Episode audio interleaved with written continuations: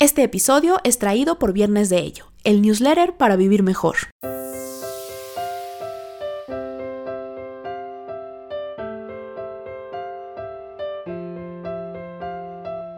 Descubre qué hay detrás de tus emociones, atrévete a perseguir tus sueños y a disfrutar el momento.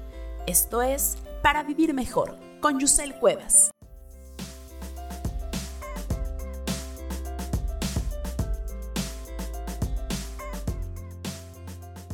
Hola, hola, ¿cómo te ha ido los últimos días? Yo estoy muy contenta de saludarte, particularmente el día de hoy, porque quiero compartir contigo un tema que aquí entre nos es de mis favoritos. Dime, ¿alguna vez has tenido broncas de dinero, te han roto el corazón o has perdido un trabajo?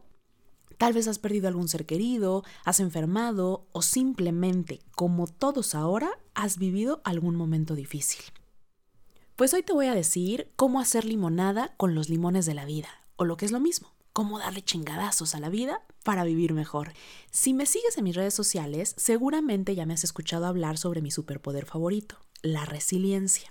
Este es un concepto muy vinculado a la autoestima y requiere también de un buen manejo del compromiso, el control y el desafío. Por desgracia, no nacemos con esta habilidad ya desarrollada, pero todos la podemos aprender. El término resiliencia se refiere a la capacidad de algunos materiales para recuperar la forma original después de ser sometidos a una deformación por presión. Por ejemplo, el hilo de la telaraña es muy resiliente, en cambio, el cristal lo es muy poco. Dentro de la psicología positiva, la resiliencia es el proceso de adaptarse bien a la adversidad, a un trauma, tragedia, amenaza o alguna fuente de tensión significativa como problemas familiares o de relaciones personales, problemas fuertes de salud, situaciones estresantes del trabajo o financieras. No tengo que decir que todos estamos pasando por alguna o varias de estas circunstancias justo ahora, ¿verdad? Ser resiliente significa rebotar de una experiencia difícil como si fueras una pelota o rebotaras en una cama elástica. Y como te dije, es mi superpoder favorito. La buena noticia es que todos podemos ser resilientes. Para ponerte un ejemplo de lo que te estoy diciendo, quiero contarte un cuento. Es uno de mis favoritos. Se llama El elefante encadenado y ha sido escrito por el gran Jorge Bucay. Había una vez un niño muy curioso sensible e inquieto que fue al circo y se quedó maravillado al ver la actuación de un gigantesco elefante. En el transcurso de la función, el majestuoso animal hizo gala de un peso, un tamaño y una fuerza descomunales. Durante el intermedio del espectáculo, el chico se quedó todavía más sorprendido al ver que la enorme bestia permanecía atada a una pequeña estaca clavada en el suelo con una minúscula cadena que aprisionaba una de sus patas. ¿Cómo puede ser que semejante elefante, capaz de arrancar un árbol de cuajo, sea preso de un insignificante pedazo de madera apenas enterrado unos centímetros del suelo? se preguntó el niño para sus adentros. Pudiendo liberarse con facilidad de esa cadena, ¿por qué no huye de ahí? siguió pensando el chico en su fuero interno. Finalmente compartió sus pensamientos con su padre, a quien le preguntó, Papá, ¿por qué el elefante no se escapa? Y el padre, sin darle demasiada importancia, le respondió, Pues porque está maestrado. Aquella respuesta no fue suficiente para el niño. Y entonces, ¿por qué lo encadenan? insistió. El padre se encogió de hombros y sin saber qué contestarle, le dijo, pues ni idea, ¿eh? Seguidamente le pidió a su hijo que le esperara sentado, pues iba un momento al baño. Nada más irse el padre, un anciano muy sabio que estaba junto a ellos y que había escuchado toda la conversación, respondió al niño su pregunta.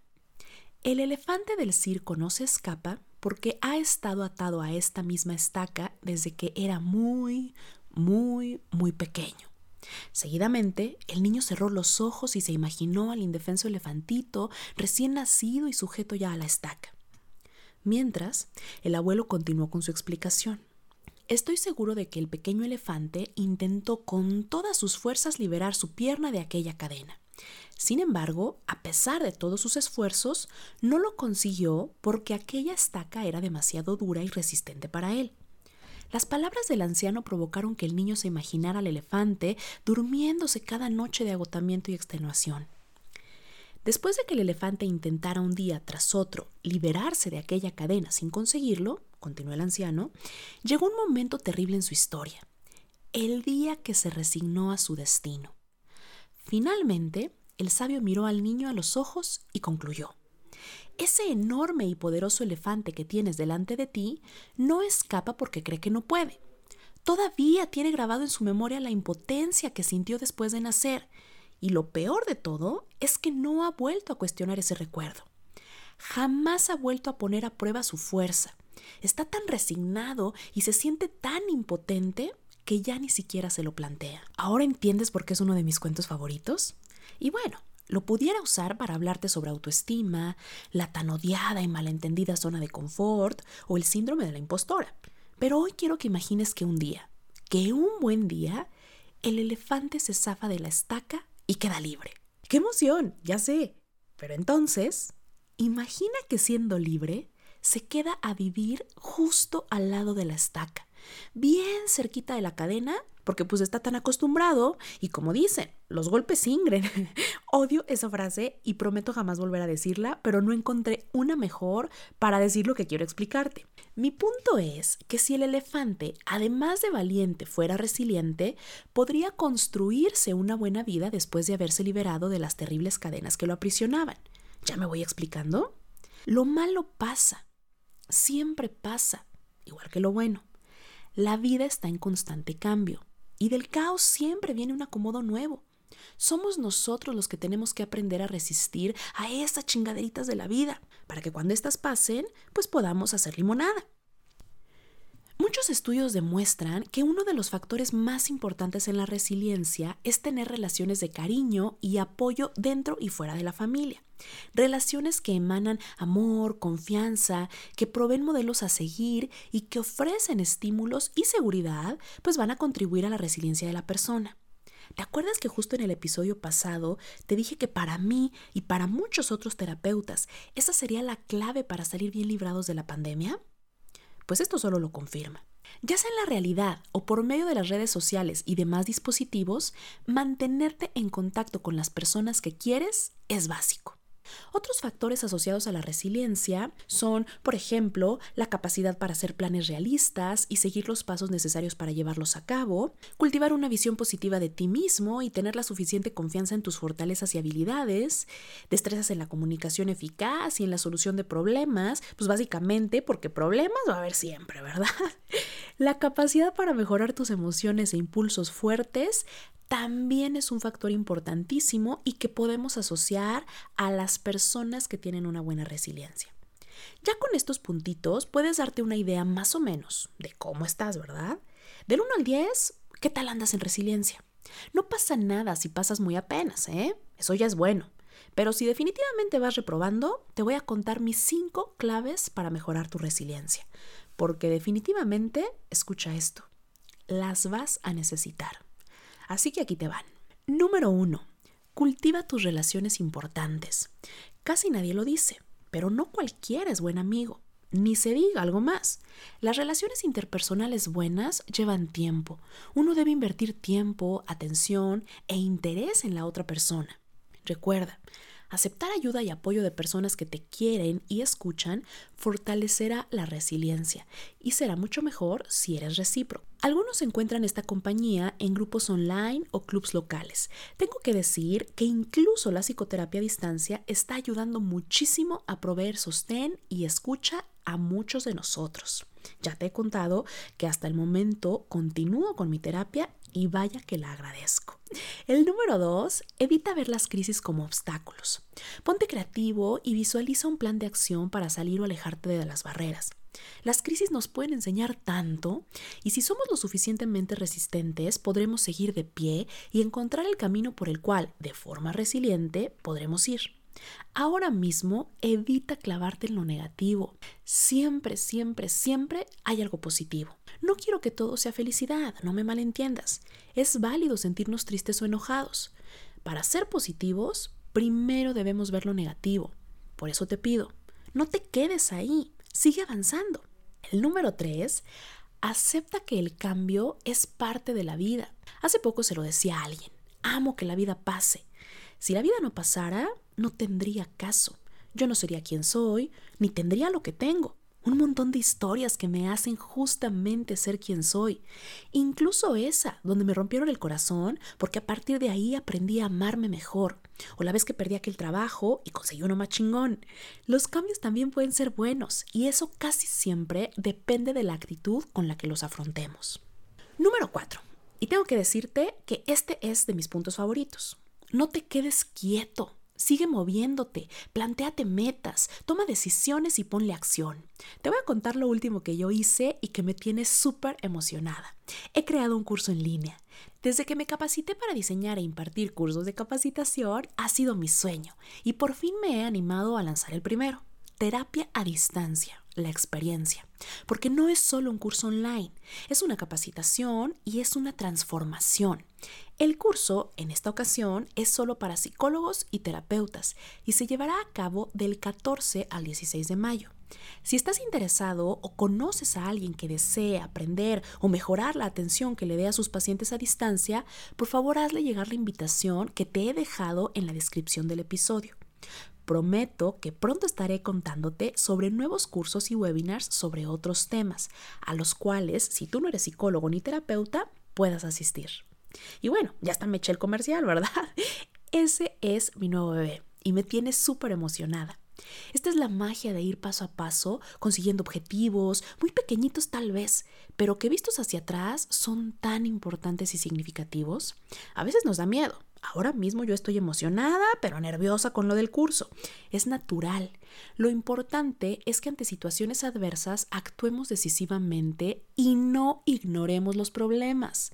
Es mejor afrontarlos y buscar la solución para el momento presente. Pregúntate qué puedes lograr hoy.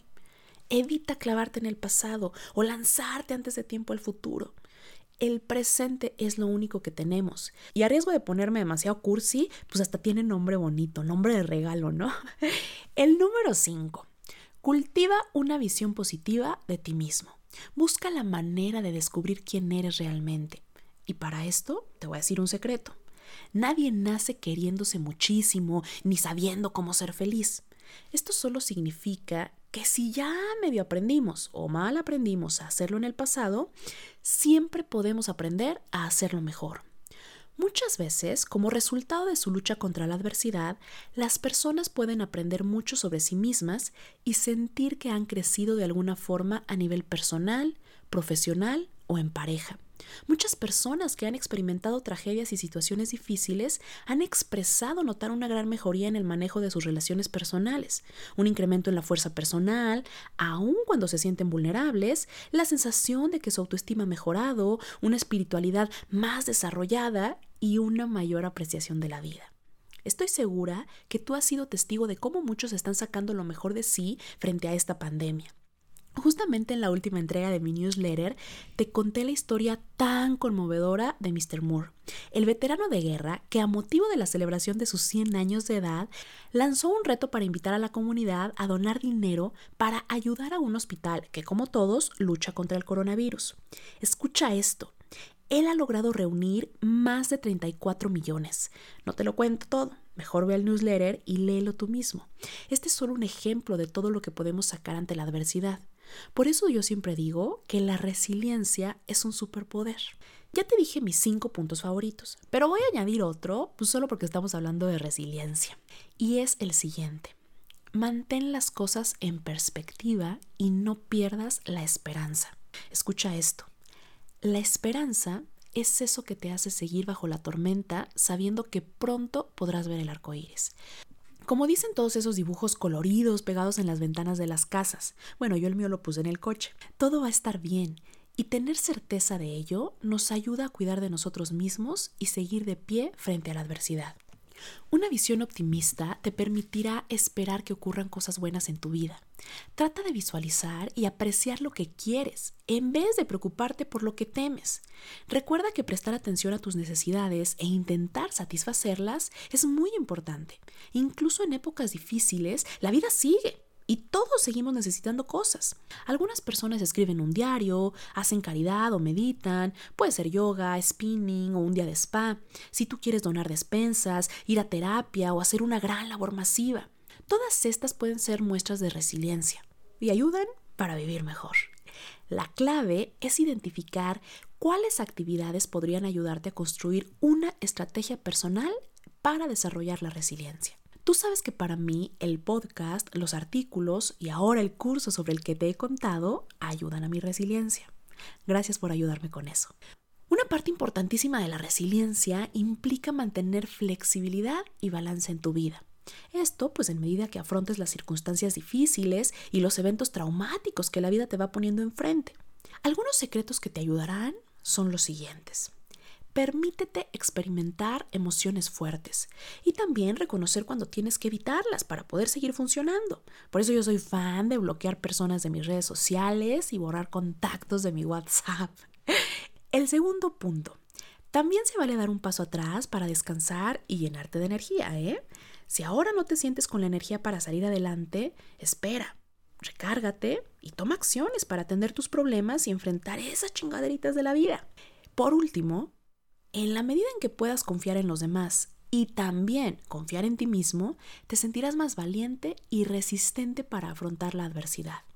Quiero decirte que si crees que además de las sugerencias que te he dado, sientes que necesitas ayuda extra, tienes una opción fabulosa con la terapia a distancia. Este podcast, los artículos y el montón de posts que puedes ver en Instagram jamás van a sustituir la atención psicológica de un profesional. De hecho, dentro del consultorio, muchas veces trabajamos en construir y fortalecer la resiliencia de nuestros pacientes. Ya sabes, para renacer de entre las cenizas del dolor y aprender a construir una nueva versión de sí mismo, una más adecuada a quien realmente se es y que le ayude a vivir mejor. Por ahora me despido. Gracias por acompañarme en un episodio más. Me siento muy afortunada de que elijas para vivir mejor cada semana.